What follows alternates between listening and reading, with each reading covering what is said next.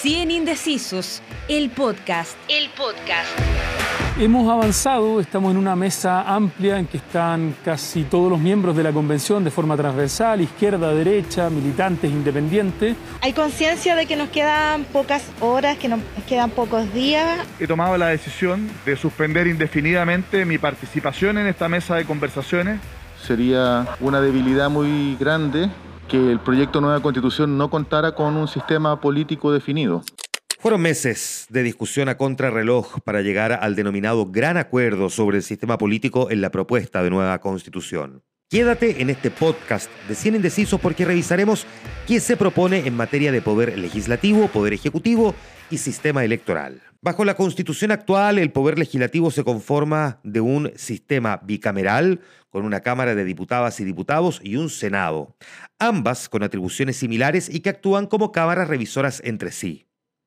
Durante las maratónicas jornadas en el ex Congreso Nacional, se realizó una propuesta que pretende cambiar este sistema de manera sustancial, eliminando el Senado y cambiándolo por un órgano territorial denominado Cámara de las Regiones. Para el ex constituyente de apruebo dignidad Jaime Baza, esto es un gran avance. Distinto piensa Marcela Cubillos, ex constituyente de Vamos por Chile, para quien este cambio fue una muy mala decisión. Vamos a tener por primera vez por primera vez en la historia del país, un órgano legislativo pensado para representar a las regiones, en coherencia con el Estado regional ya aprobado. Es un día, creemos, histórico eh, para el país, para la democracia chilena. Chile Vamos actuó siempre unidos, todos los colectivos hemos estado siempre unidos en que nos parece una muy mala decisión para la democracia, para la libertad, la eliminación del Senado, el establecimiento de una Cámara de Regiones decorada que no es una Cámara de Revisora y que no tiene hoy día entonces un contrapeso adecuado al poder político.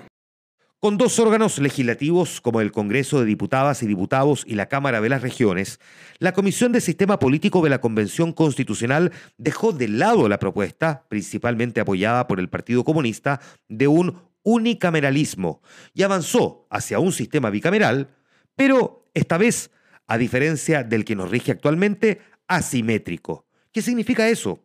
Nos lo explica el analista político Mauricio Morales. Un bicameralismo asimétrico es aquel poder legislativo que está compuesto por dos cámaras, pero en esas dos cámaras no tienen las mismas atribuciones ni los mismos poderes. Hay una cámara que es predominante y otra cámara que no es predominante.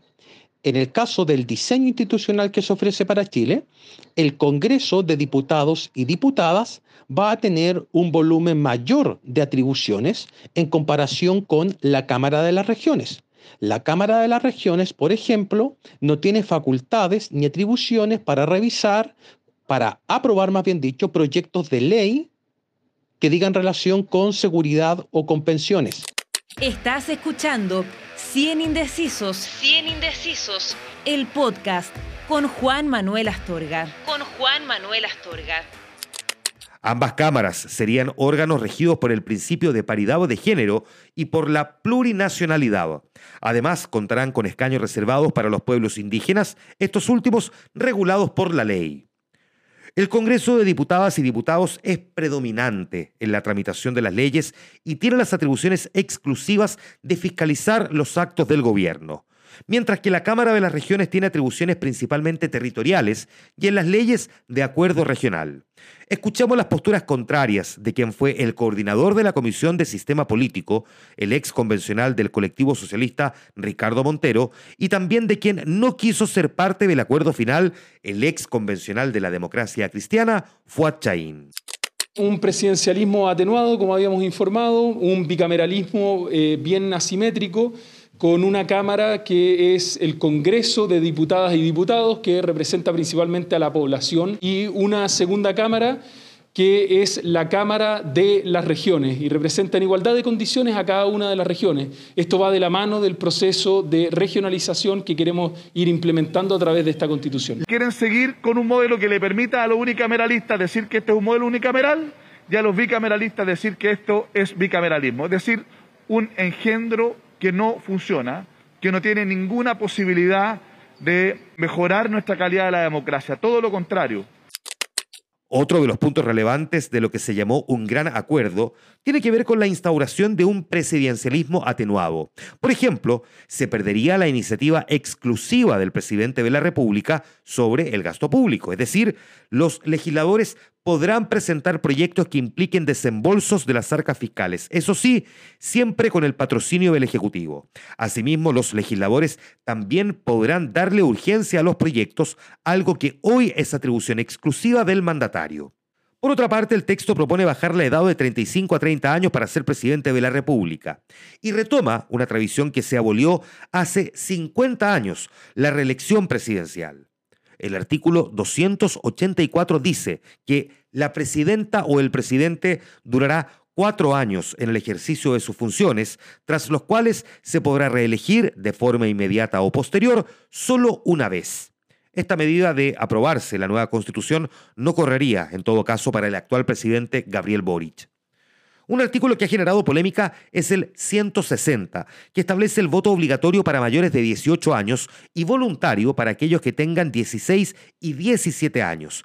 Escuchemos qué opinan sobre esto los ex convencionales Guillermo Namor, de Independientes No Neutrales, y Eduardo Cretón, de Vamos por Chile el, establecer que el voto va a ser obligatorio desde los 18 años impone, por cierto, un deber cívico que todos debemos cumplir y permitir que todos los jóvenes que así lo estimen, que las estadísticas no son muy auspiciosas en este respecto y probablemente sean menos de un 10%, eh, puedan participar de la política mm, eh, electoral como cualquier otro ciudadano en forma voluntaria. Yo creo que sea esto un problema, de hecho creo que es un avance. Parte por también formar desde lo más temprano posible a personas que tienen un criterio formado, tienen una voluntad que puede exteriorizarse em, para que ellos precisamente se conviertan en una práctica. Los menores de 16 y 17 años, por ejemplo, tienen un régimen penal distinto al de los mayores de 18 años y por las consecuencias que podría traer esto, sobre todo en los establecimientos educacionales, donde se podría politizar los últimos años de, enseñanza.